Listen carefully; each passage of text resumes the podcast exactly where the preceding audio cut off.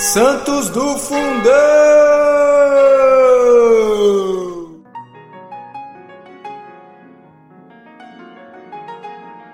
Fala galera, hoje 20 de junho celebramos o bem-aventurado Benincossa. O bem-aventurado Benincossa, nascido em Florença em 1376, deve os dias a piedosos pais.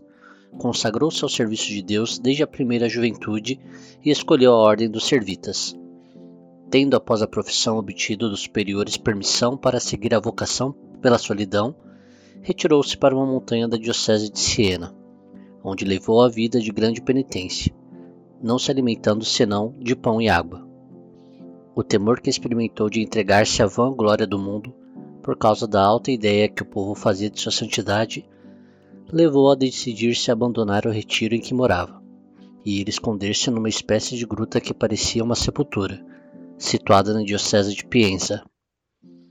Dedicou-se neste lugar à contemplação das coisas divinas e, após haver operado muitos milagres, morreu em 9 de maio de 1426.